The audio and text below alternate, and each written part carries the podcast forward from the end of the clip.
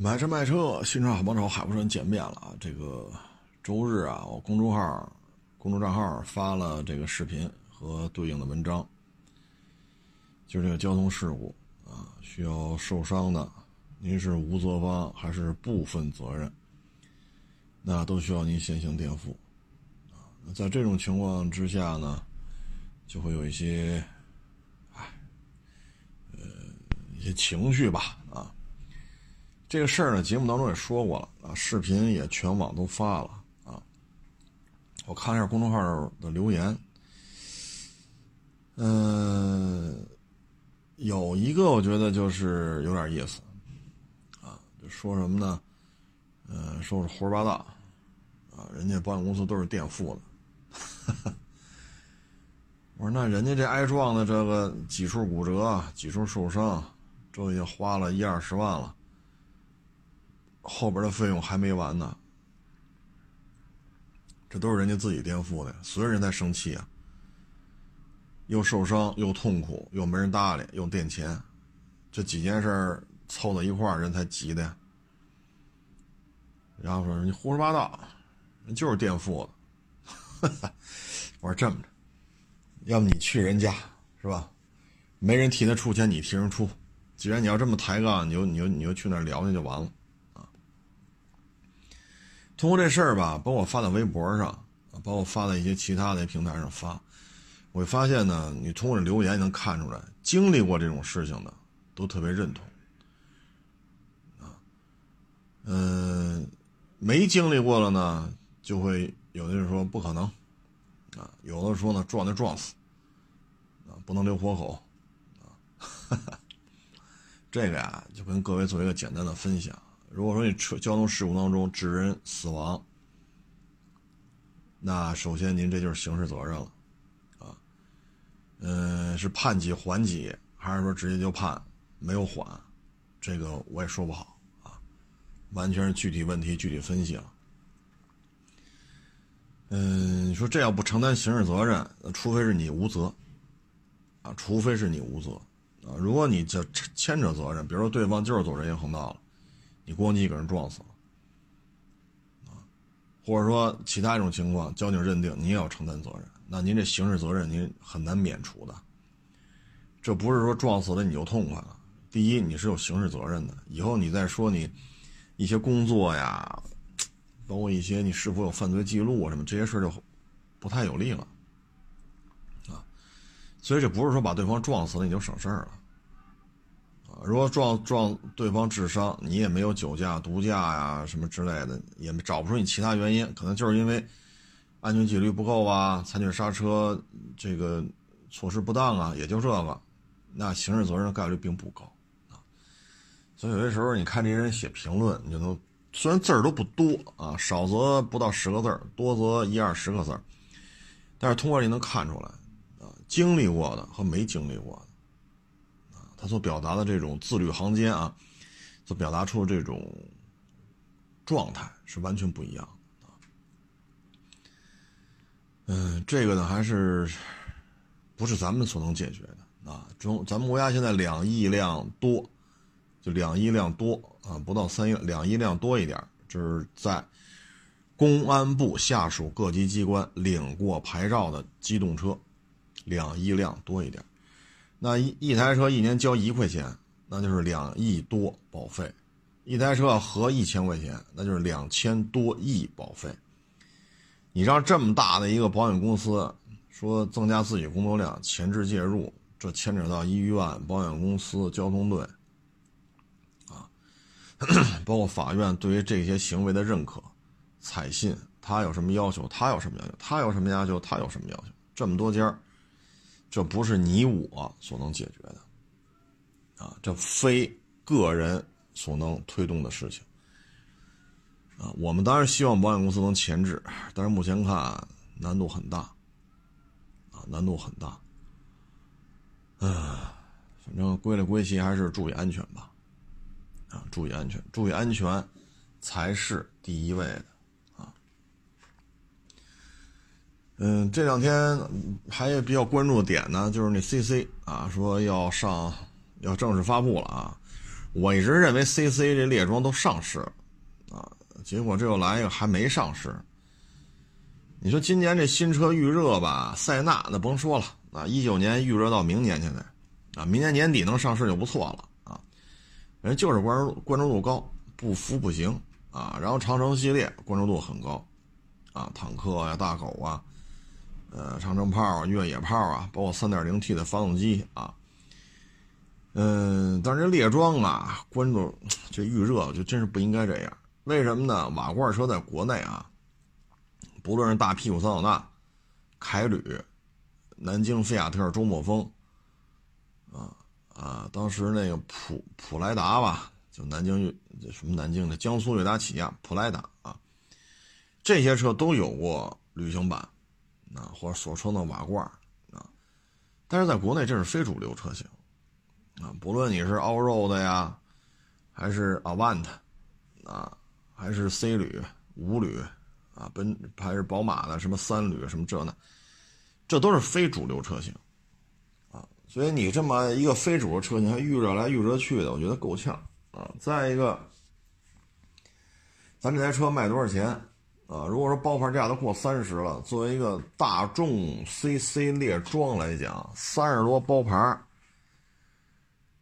这个，哎，大家可以看一下那个迈腾旅行车。啊，但我还卖过一台，是叫我卖台叫什么来我都忘了。你瞧我这记性，也是去年这时候卖的，大众叫什么 Ultra 的，是叫蔚揽吗？我想不起来了啊。2.0T 的四驱 Ultra，就这些车型，哎呀，咱这车要三十多包牌买一国产的 CC 列装，这难度真是不小啊。所以这厂家就一汽大众为什么这么慢？本身 CC 三厢版已经在售了，出一列装很难吗？这事儿，对吧？这事儿我觉得没有这么复杂呀，所以我觉得这个 CC 列装就这么耗的话，其实没有什么好处，因为你没有那么强的江湖地位，你不像塞纳，啊，人家能从一九年预热到二一年去，人有这本事，你甭管是有意为之还是无意而为之。C C 在 M P V 里的江湖地位就在这摆着，不服不行，啊！但是咱们这个，嗨，一汽大众这节奏吧，可能今年重心啊，它都放到了高八上了，因为高八是全新嘛，全新换代，它的模具呀、生产线呀、这个那个啊，都是重新来过，可能这确实也比较牵扯精力。但是话说回来了，以一汽大众这么多年搞一个 C C 列装。我个人认为啊，这确实有点慢了啊。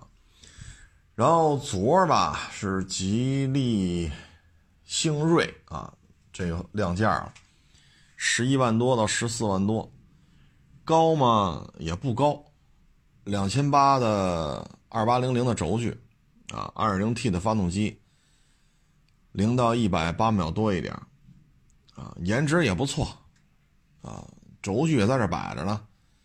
二零 T 这肺活量也在这摆着呢，定价你说高吗？反正自主品牌的这不算低，啊，那基本上还是标着思域啊，嗯，卡罗拉呀，啊朗逸啊，基本上标着他们来的。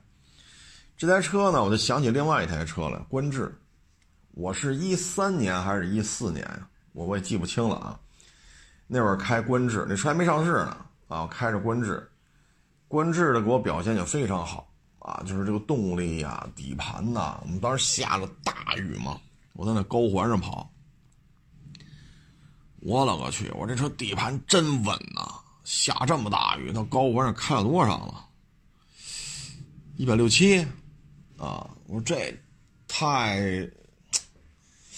哎呦，我真没想到啊！但所以观致这车给我印象特别特别的深啊。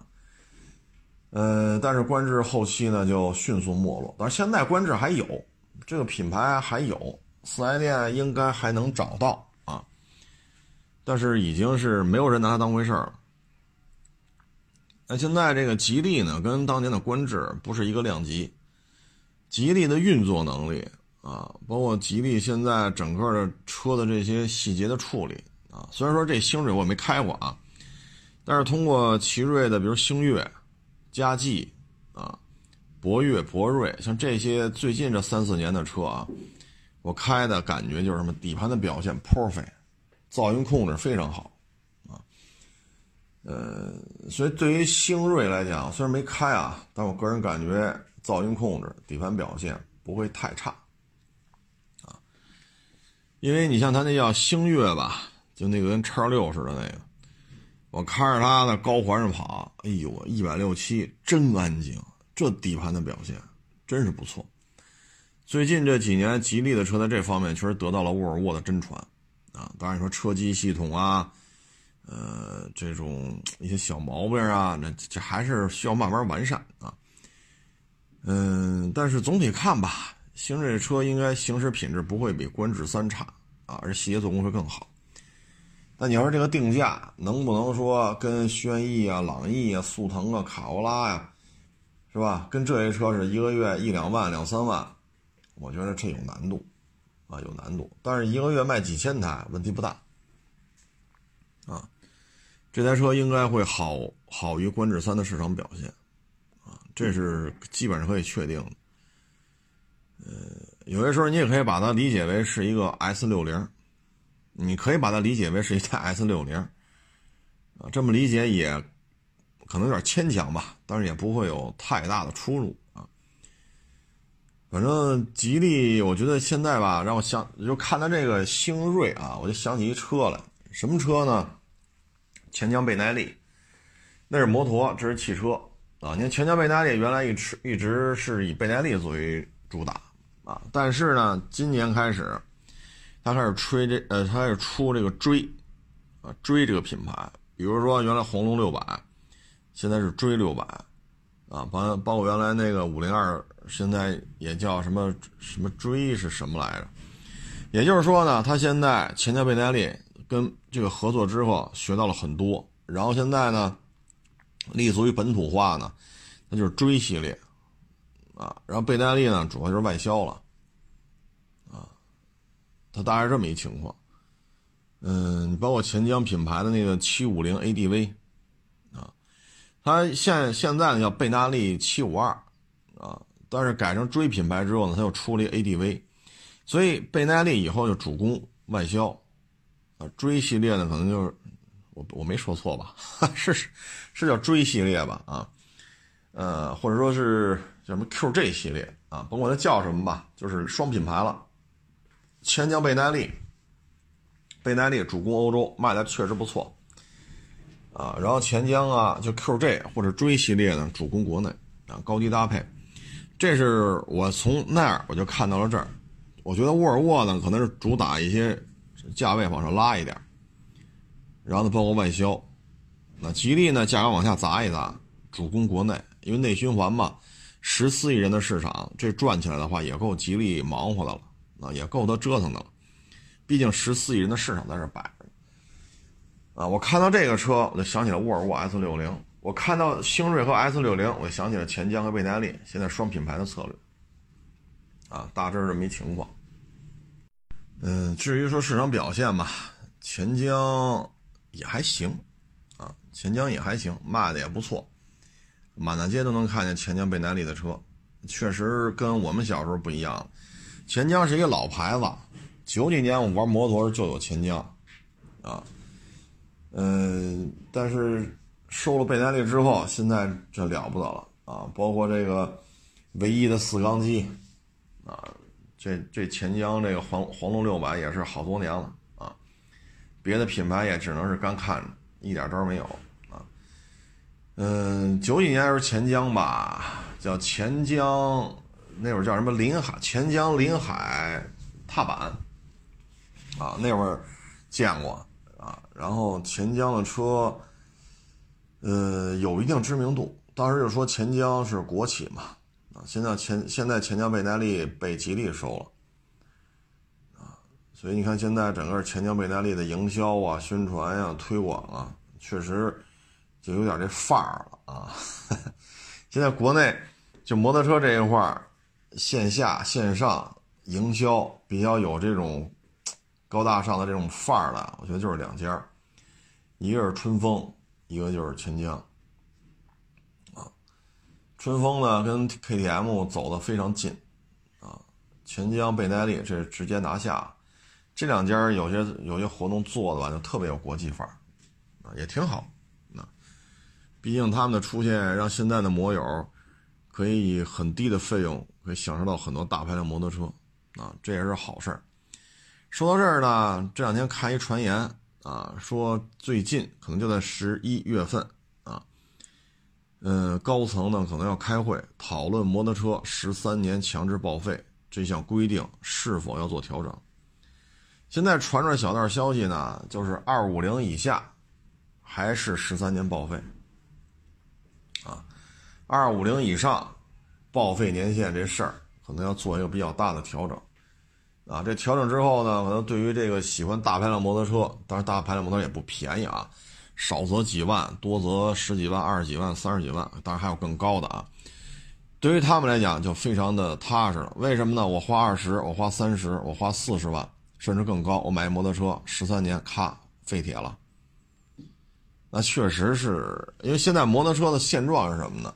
尤其是北方啊，像今今天北京到现在，咱应该都能听见呼呼的刮风，现在窗户外边啊，这风刮的非常大，八级风。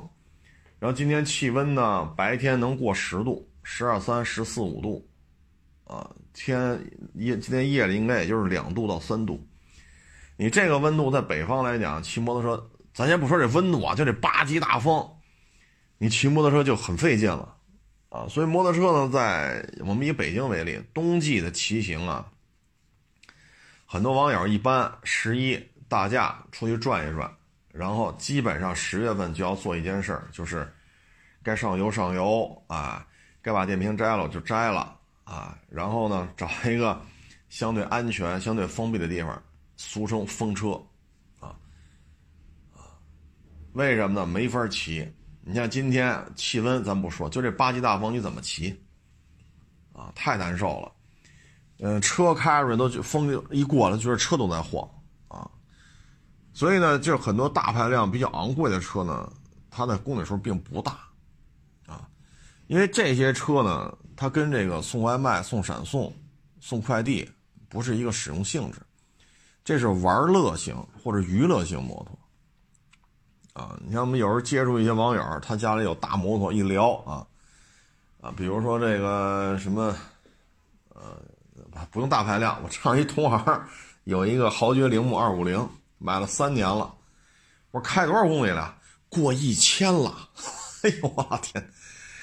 我说一八年、一九年、二零年，好家伙，您这现在过一千公里了。说嗨，平时老开车出去办事儿，不骑摩托啊。结果一不留神就三年了，现在将将跑了一千公里。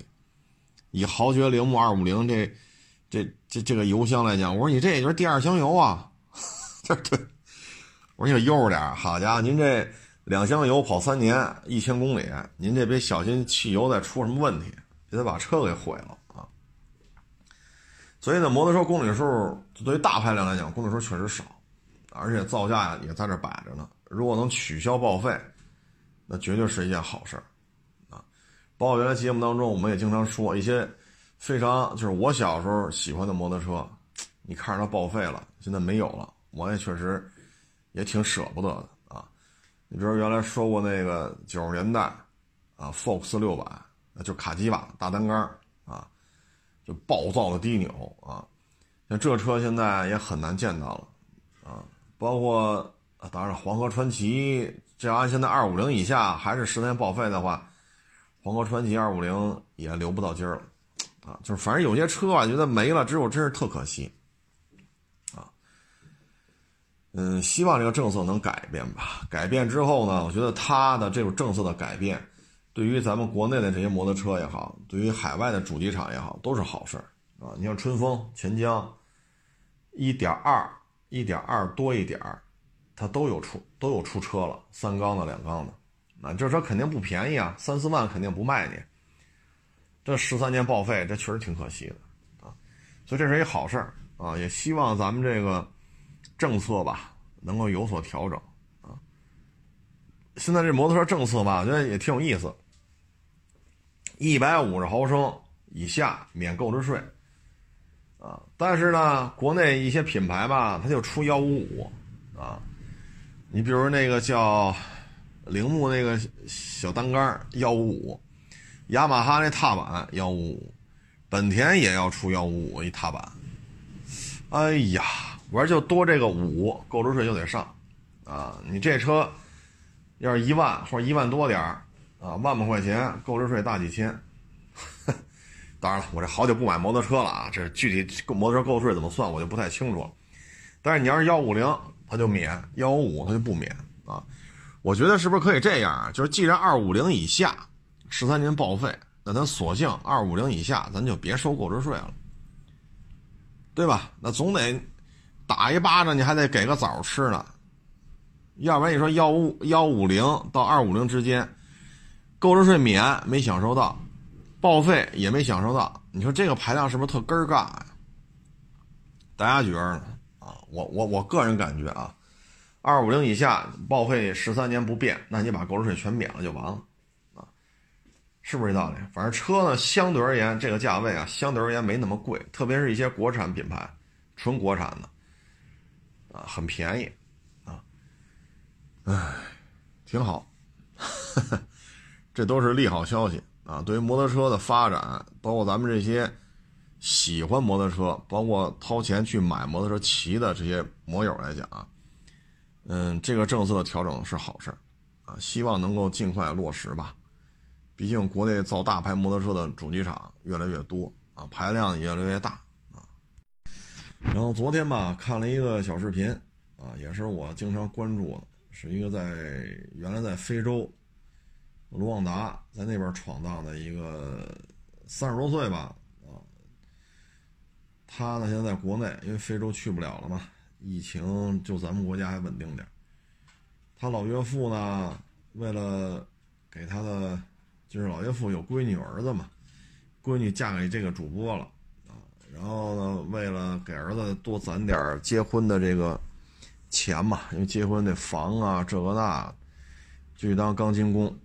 啊，五十多快六十的人了，啊，快六十岁的人了，钢筋工说在山东嘛，啊，去的时候上个月吧是一个月一天啊都是日结日结工，一天四百三，然后现在就三百八了，三百八呢说下个月十二月份有可能就二百多，啊，这么大岁数还出来干，他说没办法。嗯，原来呢，他岳父跟他一起去非洲，但是在工地上吧，干的都是这个管理岗。可是呢，在非洲干这一年吧，一年工资没给，拖欠了一年，等于这一年没收入啊。然后赶上疫情，所以他们爷儿俩呢就从非洲回到北京，呃，回到回到国内了。他们在河南，然后现在没招啊，是那个拖欠的工资也没要回来，所以现在。嗯，只能出去打工，啊，有些时候呢，我在身边啊看到一些干活的、干体力活的，比如说立汤路上不有绿化带吗？岁数特别大，一看就白发苍苍了，还在那收拾那些树啊，啊，这个剪草坪啊什么的。包括你看小区里有时候施工啊，一看他岁数特别大，啊，一般来讲我都。怎么说呢？从心里来讲啊，我就觉得挺不容易的啊，白发苍苍。你看这年纪，他不可能说是五十以下了啊，五十多、六十多了啊，还能干就出来干。一方面，一方面呢，家里少一张嘴；另一方面呢，挣一点还能邮回家去啊，减轻一点家里的负担，多少还能挣一点点啊，确实是不容易啊，确实不容易。所以今年呢，因为这个疫情的原因吧，导致很多人呢，现在这个收入啊、工作呀什么的，都出现了一些自己没有办法控制的一些变化啊。那这些事儿呢，我觉得只能是咬牙扛呗啊。但是从我看这些事儿吧，我老觉着，哎，这么大岁数还出来干，也真是不容易啊。也希望呢，大家看到说。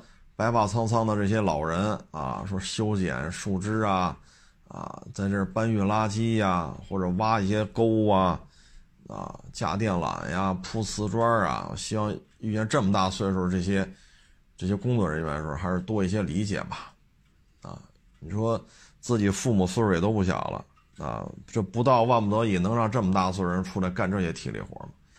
钢筋工啊，我看他有时候他那也发小视频，钢筋工早上四点就要出来集合，晚上七点才放，您算算这一天得干多少个小时？七点放吃吃点热乎的，洗一洗涮涮，八点来钟就不行了，累的就不行了。第二天四点上工，啊，作为一个五十多岁将近六十岁的人来讲，这也真是不容易，啊，这就是社会的现状。哎，这做父母的呀，真是真是不容易啊。所以这个这就是在中国嘛，啊，这做父母的也真是。嗯，微博上还有网友跟我说嘛，啊，说原来想买个凯美瑞，算了，买混动卡罗拉吧，啊，省点钱，啊，买学区房呢，啊，哎，这就是中国的父母嘛，啊，想尽办法让孩子过得好一点，啊，嗯，有时候看到这些，我也真是挺感慨啊。但是呢，这个对于孩子教育吧，还是得该加强加强。说吃好的、喝好的，对吧？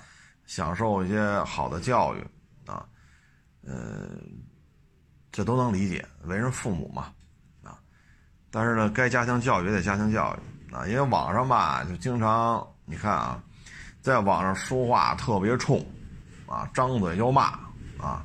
这个是傻叉，那个是不如他，这也不行，那也不行。你看啊，这样的孩子呀，通常在家里啊，也不太拿他爹妈当回事儿，啊，也不会太尊重他的父母，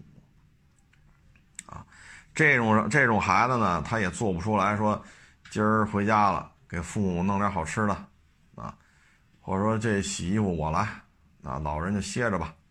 你放心，这样的孩子他也干不出这事儿。啊在家可能也是，是是，衣来张嘴，饭来啊，衣来伸手，饭来张嘴啊，在家也是这种状态啊，所以说你看网络人网络这些评论吧，就能看出来这个孩子在家里应该是一个什么样的状态啊，所以我不知道大家有没有注意过这些啊，嗯，你像这种。我个人感觉啊，这就是什么呢？父母的呀，给予的太多，就两种情况。第一呢，父母娇生惯养，啊，娇生惯养，所以呢，他在家里跟父母也是张嘴就来，啊，出去之后呢，对于任何人他都是张嘴就来。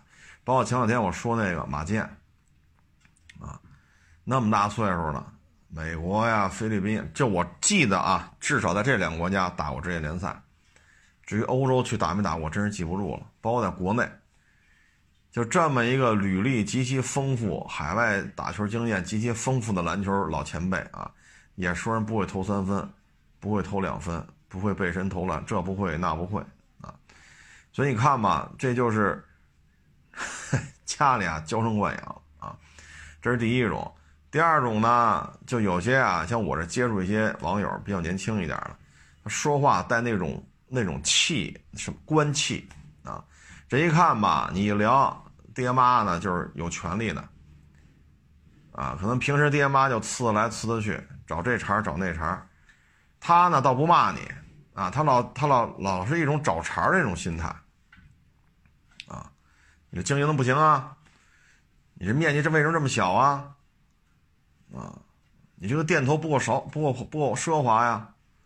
嗯，宣传不够啊？啊，你这不对啊，那不对啊，啊，有的就是这样啊，所以你接触多了，你会发现了啊，像这种张嘴就骂的啊，这傻叉那傻叉，这笨蛋那笨蛋的，基本上在家里就是也没拿他爹妈太当回事儿啊。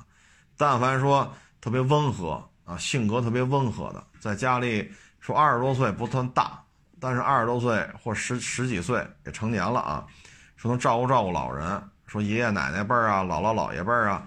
能照顾照顾的，他如果是这么一个比较温和的状态啊，知道关心别人，知道照顾别人的时候，他绝不会说张嘴就骂，张嘴就骂，啊，他不是这种思维方式，他也不是这种性格啊。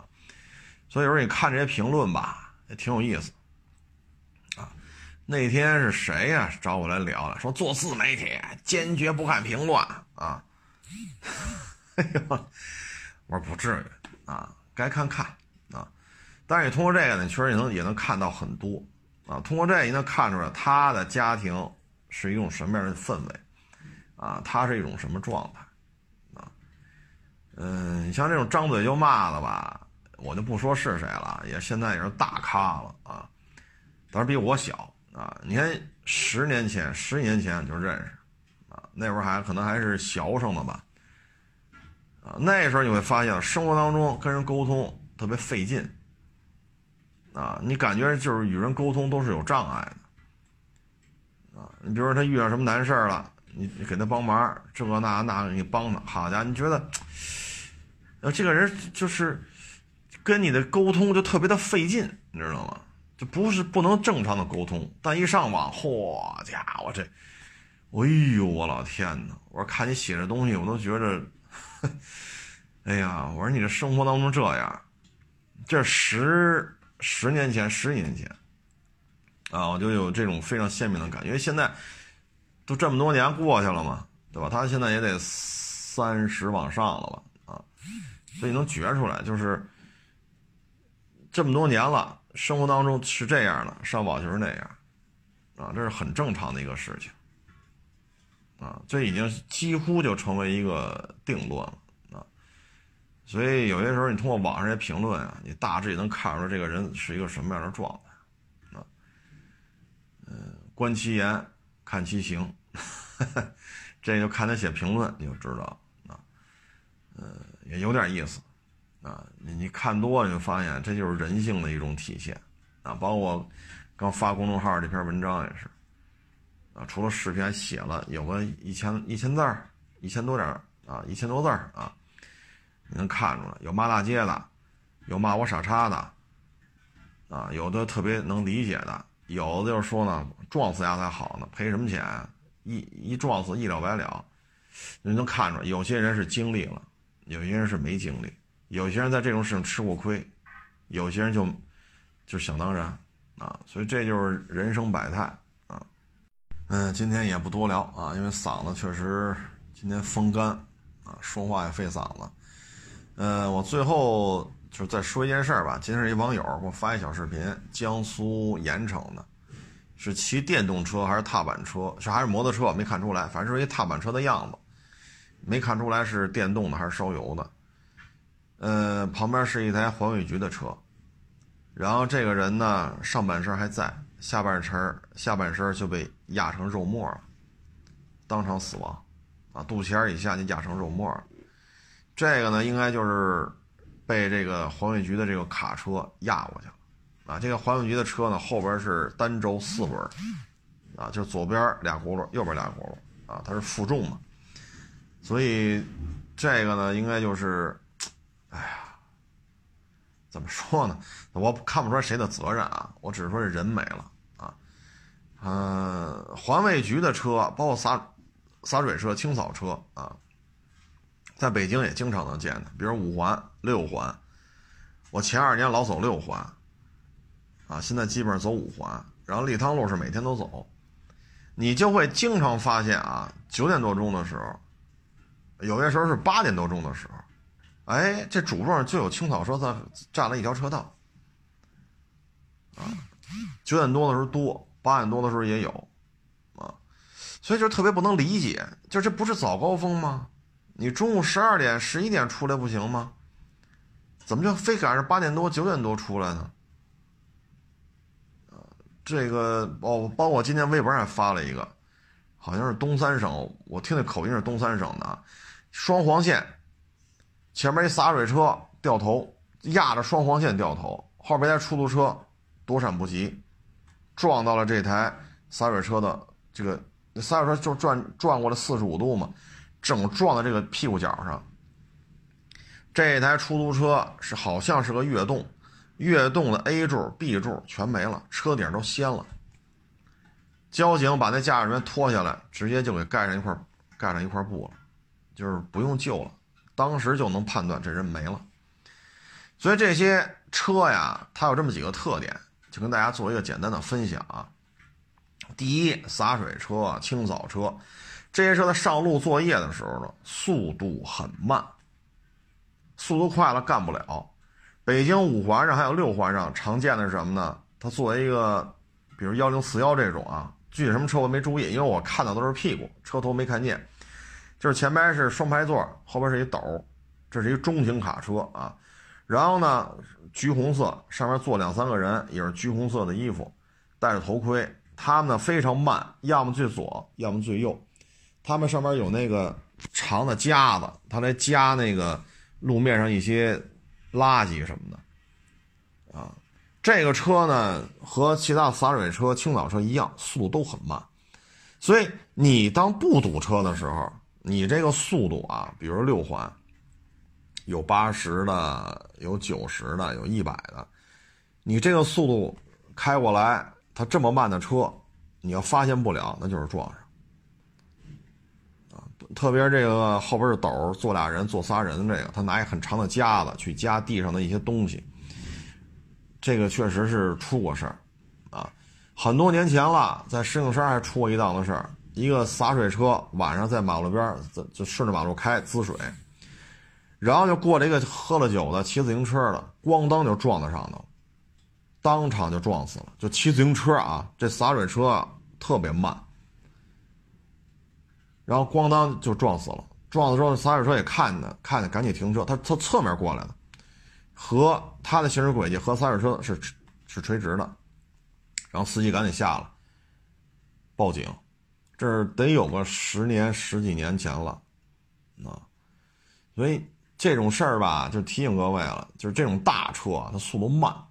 第二呢，因为它是洒水车，它拉很多的水；它清扫车呢，它也有水，还有装垃圾的地方。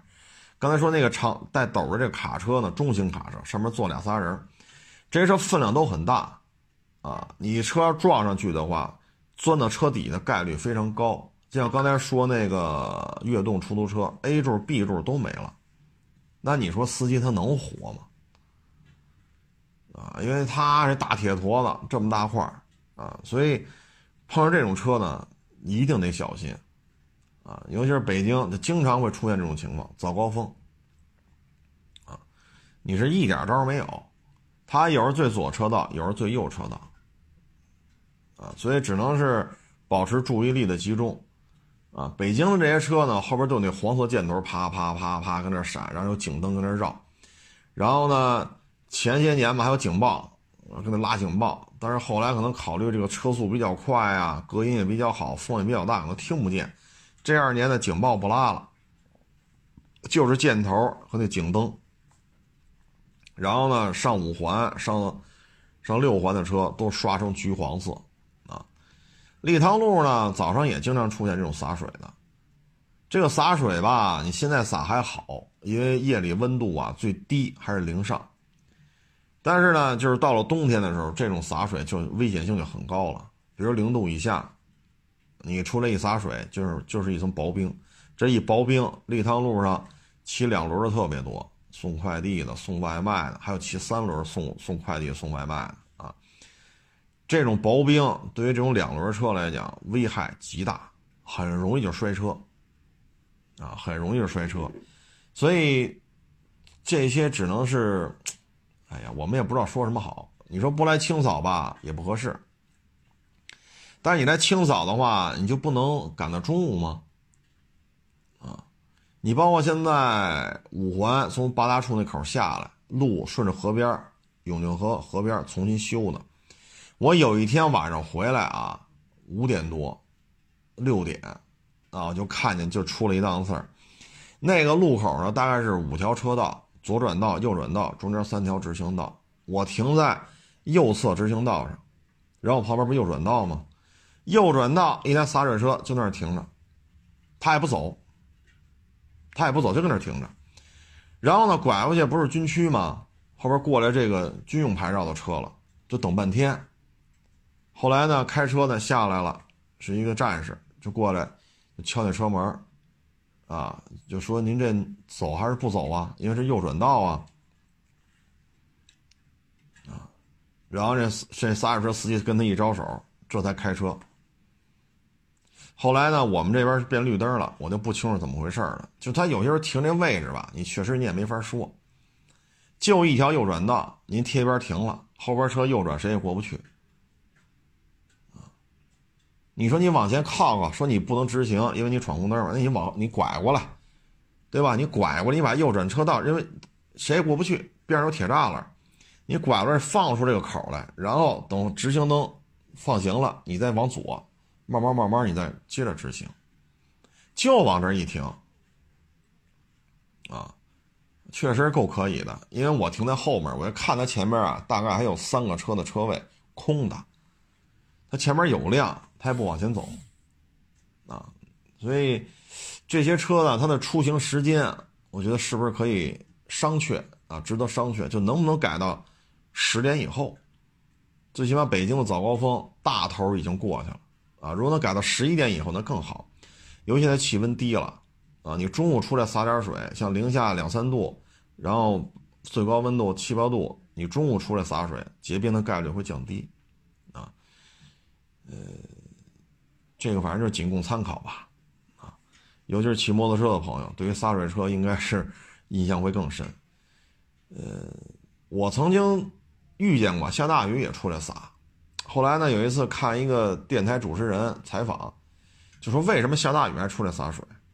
后来呢，环卫局的答复是什么呢？下大雨出来滋水呢，因为马路上有些油污，油污糊在柏油上了。平时洒水车这么一洒，冲不干净，但是下雨之后呢，泡软了，泡松了，这水这个洒水车是不带点水压嘛？啪一滋，就能冲下来。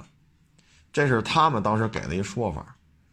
是不是真是这样，咱也不清楚。反正确实下雨天出来洒水的洒水车确实也有，啊，呃，有一年吧，那个清扫车是在哪儿啊？呃，在那个小区右转弯，啊，右转弯他那车大，他又不靠边停，他就那么右转四十五度，我这右转车道就过不去，我呢就得借助。直行道直着往里开，往路口里开，然后右转，然后呢就堵在这儿，因为是直行道红灯嘛，就我也过不去。等着放行了，直行道没车了，我再掰过来借道，那我肯定压实线了呀，压实线再过来往路口里走再右转。这时候我停下车来了，我说师傅您为什么不往前边开一点啊？我开过来之后看你前边也没也没有车呀，您为什么后边留半截啊？这右转道就堵死了呀？你知道那个开车的跟我说什么吗？你爱说什么说什么，我就这么停。嘿，我一伸大拇哥，我说您真牛，开车我就走了。啊，确实有些他们的行为啊，可能还需，可能也需要咱们去环卫环卫部门实际去沟通一下，看是什么情况。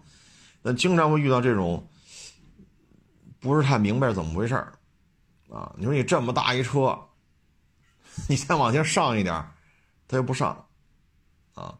大槽帮子在这一横，你说谁也过不去啊。嗯，反正各行有有各行的难处，啊，各行有各行的难处。因为我一同学，他们家那主就是开这车的，有任务，速度特别慢，就这么一圈一圈绕，啊，都画好了，车速，因为这种车也开不快，确实也挺累，啊，原来同学聚会也也听他聊过，确实也挺累。啊因为这车这个噪音呀、震动啊，包括后边带了好多设备啊，有刷地的，有滋水的，然后这个警报，然后灯，然后这车本身又是个卡车，啊，就这么一开开几个钟头，这么慢的速度，确实也挺消耗体力的啊，也能理解。呃，归了归齐吧，还是提醒各位，离就是一定要小心这些车，啊，因为刚才江苏盐城这个网友发给我的，肚脐眼以下没了，压成肉沫了。然后我微博上发这个呢，应该是东北的悦动出租车，这洒水车中间双黄线，就这么在最右车最右侧车道突然一下左转掉头，那是一双车道嘛。这台出租车躲闪不及，整追在这个洒水车的后边犄角上，啊，仅供参考吧，这不是谁赔谁的事儿，人都没了，赔你一个亿你也花不了了，是吧？行了，咱不多聊了。今天确实嗓子也难受了啊。谢谢大家支持，谢谢大家捧场，欢迎关注我新浪微博“海阔试车”手名账号“海阔试车”，